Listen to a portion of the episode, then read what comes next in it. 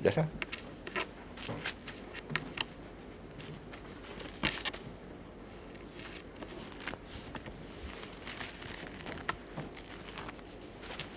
Buenos días, hermanas, hermanos. Dicen que cuando uno se hace mayor, solo piensa en mirar atrás cuando uno era pequeñito, empieza a recordar las cosas de niño, ¿verdad?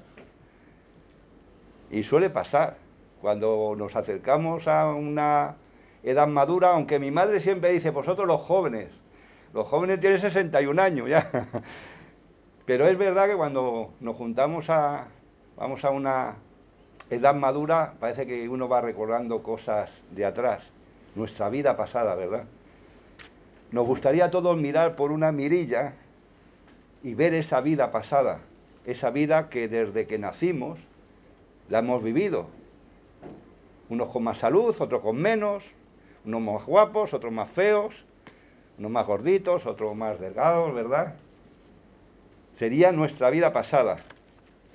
En esta mañana quiero compartir con vosotros cómo era nuestra vida pasada antes de conocer al Señor, cómo es nuestra vida ahora y cómo será nuestra vida futura.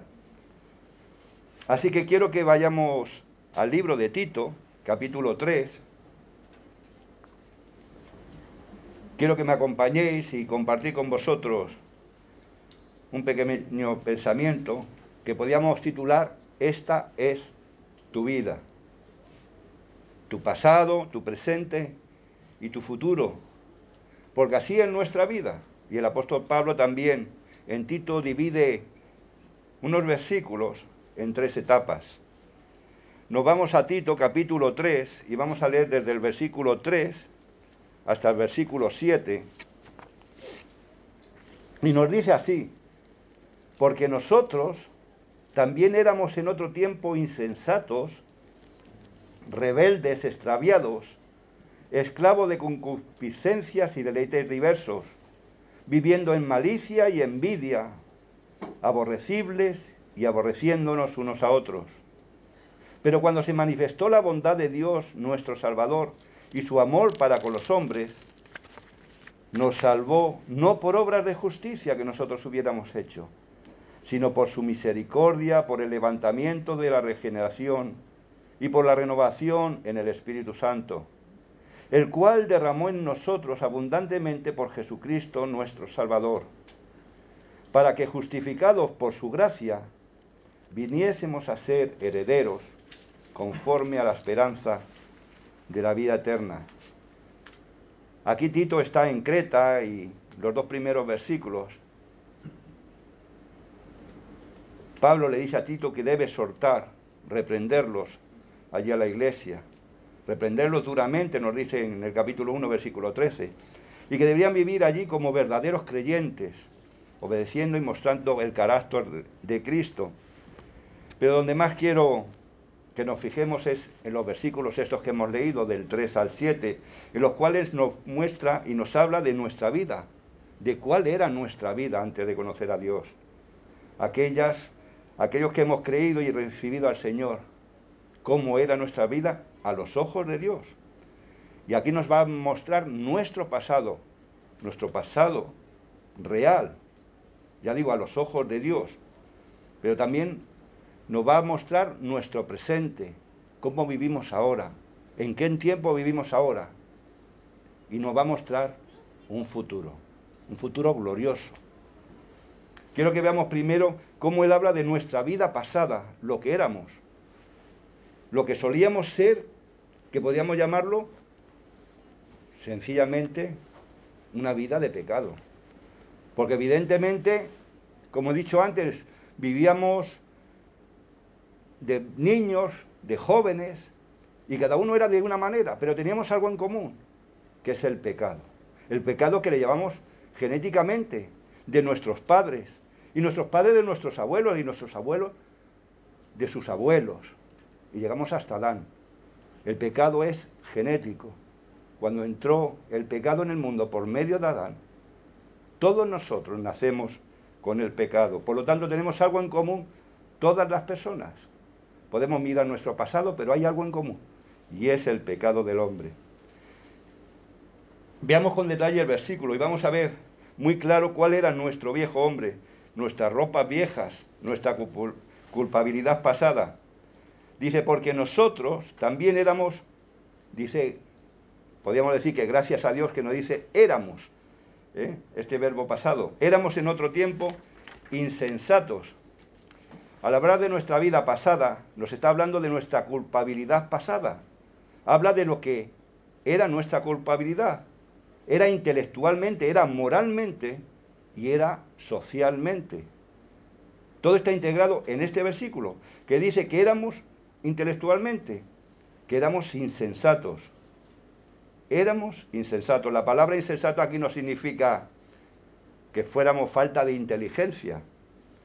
haciendo, estás haciendo algo insensato, algo que no tiene sentido, que no, que no es la idea. Tú puedes tener un alto cociente intelectual y sin embargo ser un insensato. La palabra de Dios dice que los grandes hombres, los sabios, no son siempre sensatos. En Primera de Corintios, si nos vamos al libro de Primera de Corintios y vemos algunos versículos, capítulo 1, versículo 18, nos está hablando y nos va a hablar sobre, sobre esto. Dice, porque la palabra de la cruz es locura a los que se pierden, pero a los que se salvan, esto es a nosotros, es poder de Dios. Es decir, si eres salvo, este es, el es poder de Dios. Si no lo eres, puedes parecer o perecer locura, o parecerte locura. Y en el versículo 19 dice, destruiré la sabiduría de los sabios. O sea, de aquellos que se creen más intelectualmente. Y dice, y desecharé el entendimiento de los entendidos. Y a continuación, en el versículo 20, hace un desafío y pregunta, ¿dónde está el sabio? ¿Dónde está el escriba? ¿Dónde está el diputador de este siglo? ¿No ha enloquecido Dios la sabiduría del mundo? Resumiendo, la mayor sabiduría humana que pueda apreciar este mundo, el intelecto de este mundo, está en el polo opuesto de la sabiduría de Dios. Porque si somos tan sabios, ¿por qué estamos en este caos? Pensadlo, si somos tan sabios, ¿por qué estamos al borde de la destrucción? Hay guerras ahora, pero ha habido guerras siempre y habrá guerras. El hombre es así, el pecado es así. Nos destruimos y destruimos a los demás. Por mucha inteligencia que tengamos, se supone que los políticos deben ser de las personas más inteligentes. De hecho, viven a costa de los demás. ¿verdad? Que somos inteligentes. Y sin embargo, estamos destruyendo este planeta. En el versículo 22 dice que unos piden señales, otros buscan sabiduría. Y el versículo 26 dice, porque lo insensato de Dios es más sabio que los hombres, y lo débil de Dios es más fuerte que los hombres. La cruz que predicamos es locura para el hombre, es locura para el sabio.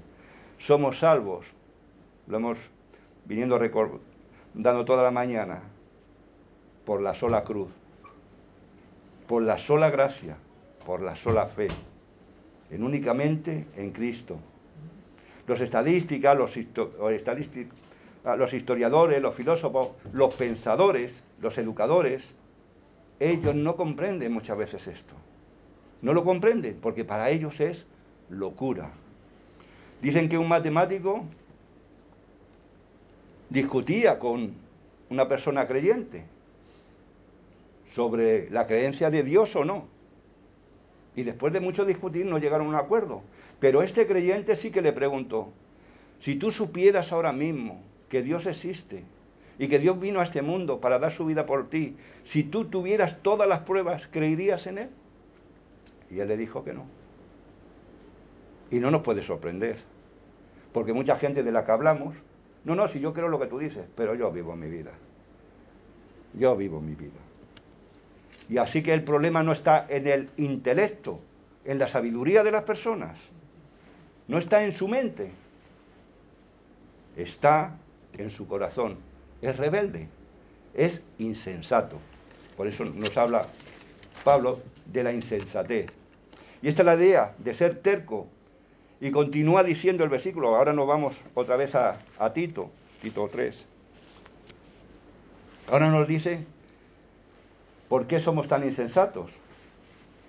¿Por qué desobedecemos de tan buena gana antes de ser salvos?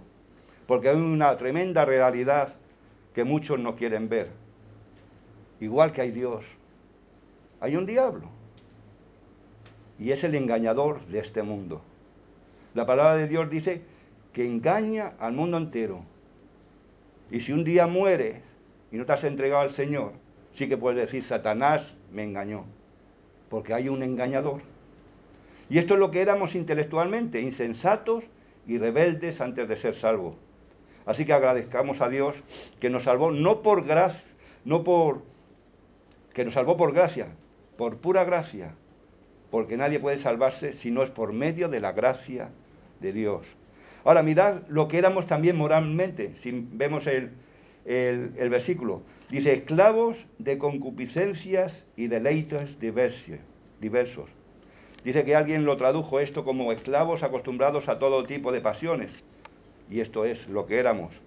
Esa es una cualidad pasada, que vivíamos simplemente para nosotros mismos, para mi ego, para mi yo.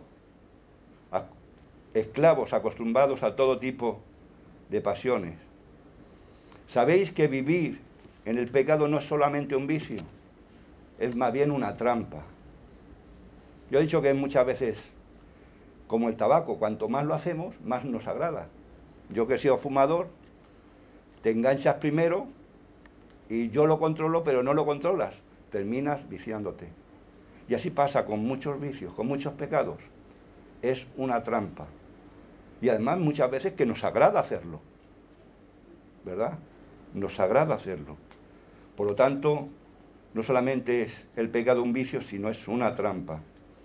¿Cuántas personas han caído en drogas, sexo, violencia, o pueden ser los tesoros de este mundo, los placeres del club social al que pertenezco, las finuras de este mundo. No solamente el pecado es drogas o asesinatos, muchas veces es la envidia y muchas más cosas. Pero no importa cuál sea, el pecado es pecado. Aunque lo pintemos de bonito, lo pintemos de rosa o lo pintemos del color que queramos. El pecado es pecado. Y es verdad que hoy día la palabra esta no, no se lleva de moda, ¿verdad? Si alguien le habla del pecado, nos están llamando carrozas o alguna cosa de esta. Pero el pecado es el pecado. Así que Él no solo nos habla de lo que éramos intelectualmente, moralmente también, de lo que éramos socialmente en nuestra vida pasada, como sociedad, como sociedad, como convivencia entre nosotros. Y nos dice el versículo, viviendo en malicia y en envidia, aborrecibles y aborreciéndonos unos a otros. Y seguro que podíamos añadir más cosas a esto. Falta de respeto, falta de pudor, falta de compañerismo, falta de amor. Estamos viendo, si es que la tenemos todos los días, la, la guerra esta, que es la que más cerca nos pilla, no es porque no haya más guerras. Nos dice aberraciéndonos unos a otros. Así que permitidme deciros que debe causar desánimo muchas veces alguna de estas cosas. Así que si hiciéramos un informe, seguramente de estadísticas, de los delitos de todo tipo, seguramente nos asustaríamos de la, enorme subida de delitos. Casi todos los días tenemos esposas asesinadas, niños violados, guerras, robos. Así que, ¿qué es esto? Pues como he dicho antes, una pequeña palabra de seis letras, pecado. Así que cualquiera de vosotros me puede decir, bueno, Ignacio, yo no me dedico a hacer eso. Yo ni robo, ni mato, porque suele decir mucha gente del mundo, ¿verdad? Yo soy bueno, yo no me meto con nadie, hago mis cositas, así que soy una persona normal. El pecado, como he dicho antes, es genético, lo llevamos en nuestro corazón, en nuestro ADN. Está a la vuelta de esa esquina. ¿Cuántas personas que no han hecho nada a nadie de repente han tenido una pelea y ha habido un apuñalamiento o una muerte o una disputa.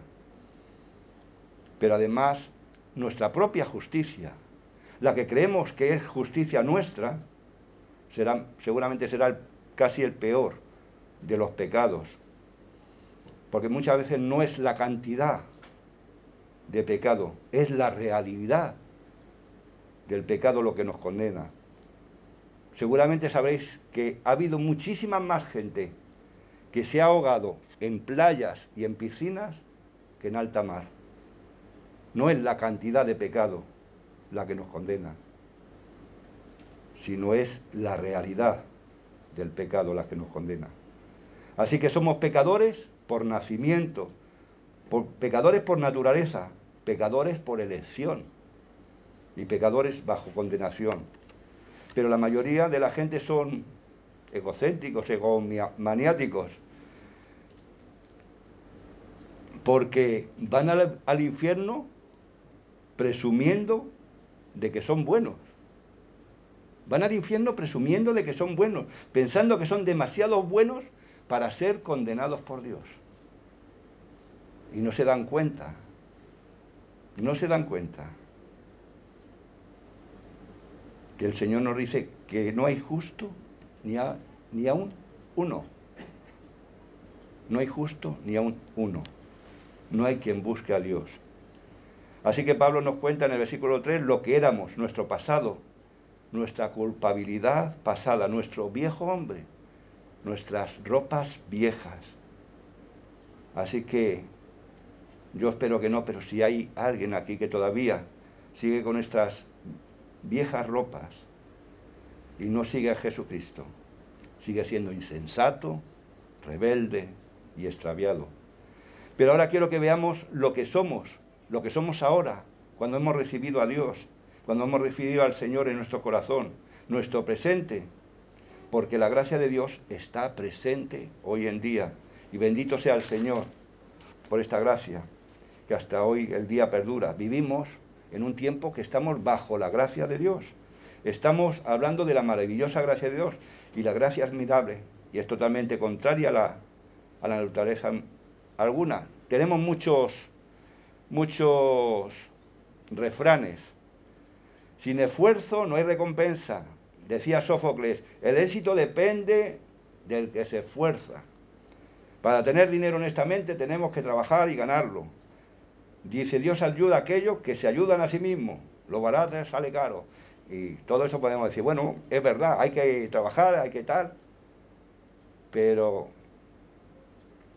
vivimos en el tiempo de la gracia. La salvación no viene por nuestro trabajo, por lo que hacemos. Y es verdad que el Señor nos dice que somos hechos para buenas obras.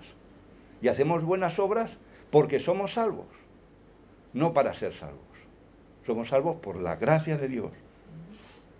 La gracia es absolutamente contraria a la naturaleza humana. Queremos hacerlo nosotros mismos. ¿Qué nos dice el, materialismo? Compra tu vida. La política dice, legisla tu vida. El materialismo dice, pelea tu vida. La industria trabaja tu vida. La filosofía dice, piensa tu vida. Pero la gracia de Dios dice que Dios es la vida. Dios es la vida es totalmente contraria a la naturaleza humana y esto es nuestro presente, la gracia de Dios. Leemos versículos 4 y 5. Pero, los peros de la palabra de Dios, ¿verdad? Nos está diciendo lo que éramos y ahora dice, pero cuando se manifestó la bondad de Dios. ¿Por qué somos salvos? ¿Cuál es la gracia presente? Está arraigada al amor soberano del Padre. Miremos el 4 de nuevo. Pero cuando se manifestó la bondad de Dios, nuestro Salvador y su amor para con los hombres. La realidad de esto es que Dios nos ama. Esa es la gracia de Dios, que Dios nos ama. Hay una pequeña historia que creo que ya la conté otra vez, pero la voy a repetir por si se os ha olvidado. Y dice así que era de un hombre que había perdido un perro en algún lugar de la ciudad. Él puso un anuncio en un periódico y decía el anuncio del periódico algo como esto. Perro extraviado, ofrezco recompensa. Raza mixta, cojea a consecuencias de un accidente automovilístico, tiene condición artrítica, es ciego de un ojo, tiene parches en la piel debido a la sarna, no oye bien y responde al nombre de afortunado. Nos reímos, ¿verdad? ¿cómo puede ser un, un perro así afortunado? Pues realmente era afortunado. Era afortunado porque alguien le amaba. Alguien le buscaba. Y nosotros éramos antes más que perros. Nos podíamos comparar sarnosos, ciegos, tristes, cojos, en oscuridad. Pero alguien nos amó. Alguien nos amó. Ese fue Cristo. A pesar de nuestra condición, a pesar de nuestra cojera, de nuestras enfermedades, alguien nos amó. Cuando pensamos en nosotros, somos más que perros afortunados, somos bendecidos, bendecimos por Dios que nos, que nos ama y eso es la gracia de Dios. Eso es la gracia de Dios. La palabra de Dios nos dice que Dios muestra su amor para con nosotros en que siendo aún buenos, ¿no dice eso? No dice eso. Que aún siendo pecadores, insensatos, rebeldes, extraviados, esclavos, viviendo en malicia, en envidia, aborrecible, aborreciendo unos a otros, Cristo murió por nosotros. Dios muestra su amor para con nosotros en que siendo aún pecadores, Cristo murió por nosotros. No somos más que afortunados. Pero Dios nos ama.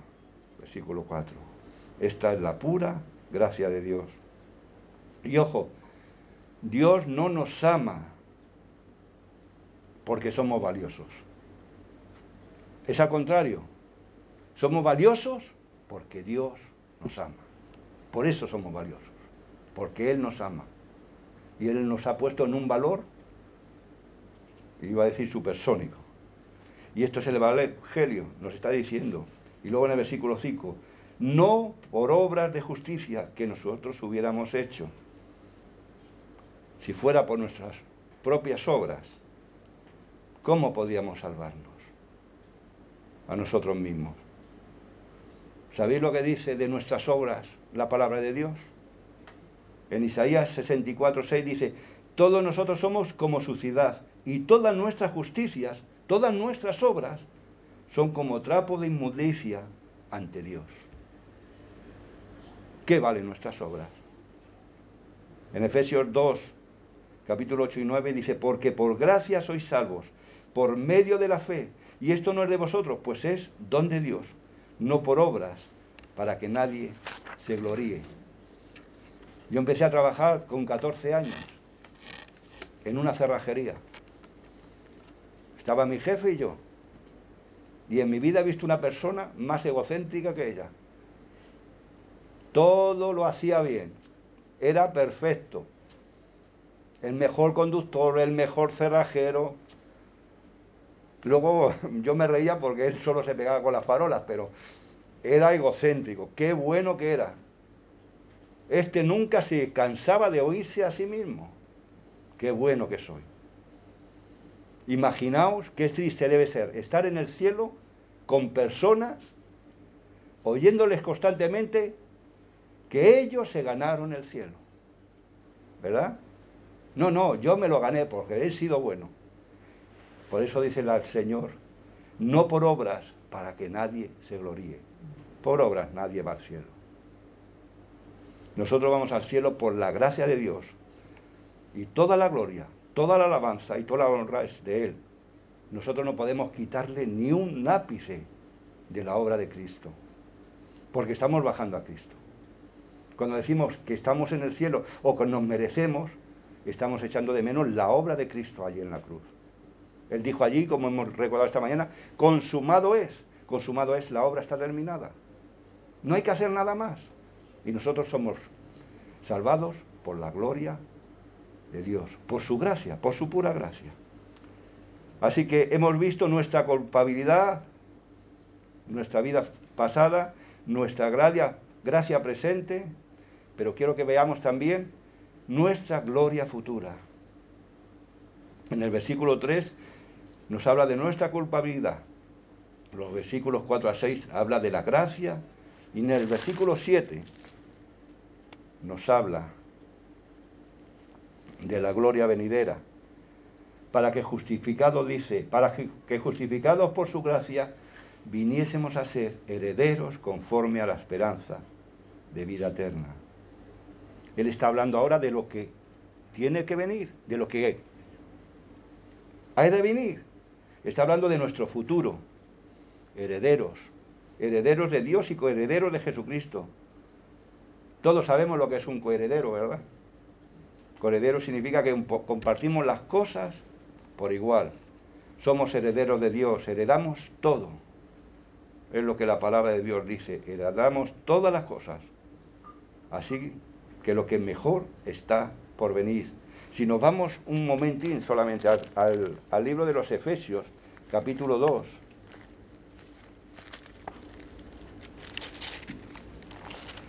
los versículos 4 y 6, Efesios 2, versículos 4 y 6, dice, pero Dios que es rico en misericordia, por su gran amor con que nos amó, aun estando nosotros muertos en pecado, nos dio vida juntamente con Cristo. Por gracia sois salvos. Y juntamente con Él nos resucitó y asimismo nos hizo sentar en los lugares celestiales con Cristo Jesús. Nos dice que nos sentó en los lugares celestiales. Y podemos decir, si yo estoy aquí, ¿cómo estoy sentado en los lugares celestiales? Porque el Señor ya nos ve allí.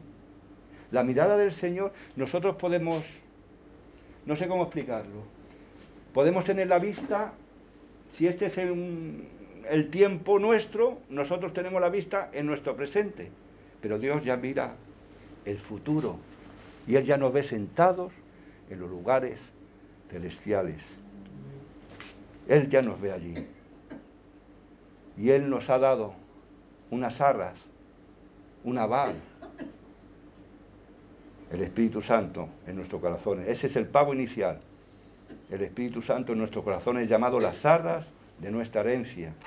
Ahora, ¿qué significa las arras? Es como cuando vas a comprar algo y tú das una señal. Esa es la señal que nos ha dado Dios es el Espíritu Santo. Hay una preciosa historia en el Antiguo Testamento que nos puede ilustrar muy bien cómo trabaja el Espíritu Santo.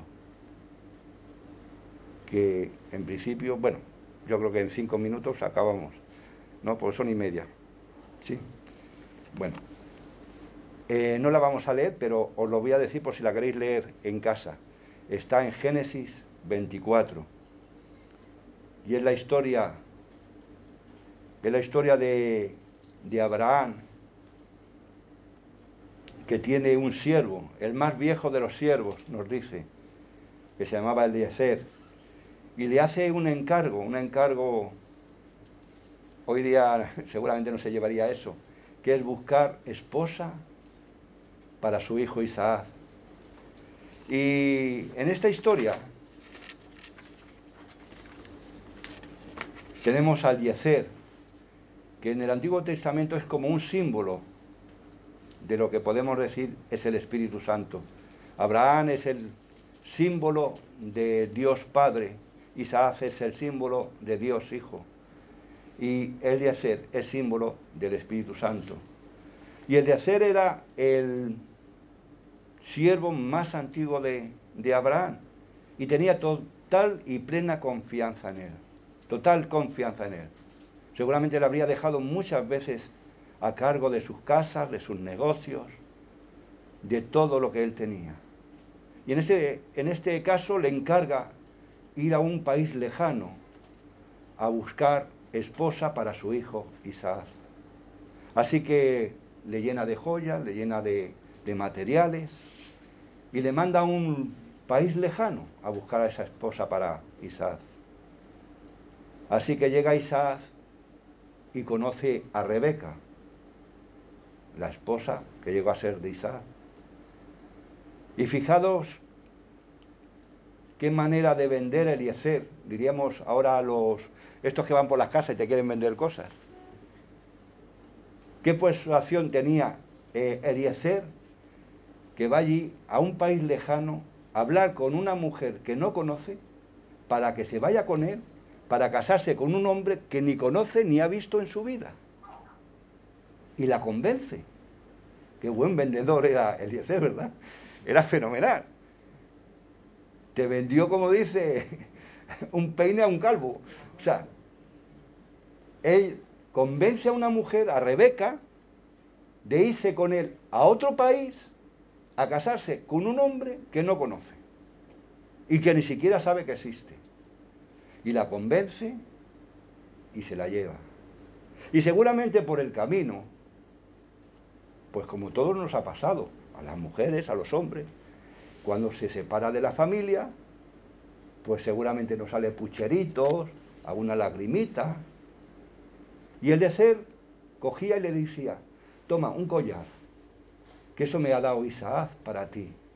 Porque ay, Isaac es guapísimo. ¿Cuánto te va a amar Isaac? ¿Cuánto te va a querer? ¿Cuán dichosa vas a ser con Isaac? Así va trabajando el Espíritu Santo en nuestro, en nuestro corazón.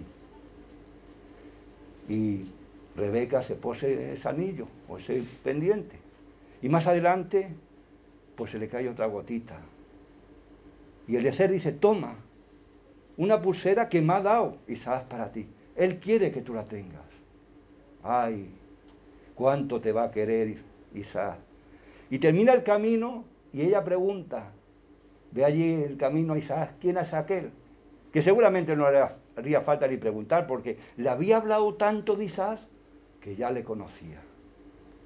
Y eso es lo que nos, cómo trabaja el Espíritu Santo en nuestros corazones. Cuando tenemos pruebas, cuando tenemos baches, el Espíritu Santo nos da una pequeña perla y nos dice, Jesús quiere que tú la tengas. Así trabaja el Espíritu Santo en nosotros, hasta que Él venga, hasta que Él nos recoja. Por lo tanto, así trabaja el Espíritu Santo. Y esas son las arras, esa es, digamos, la señal que Dios nos ha dado para el día que heredemos todo.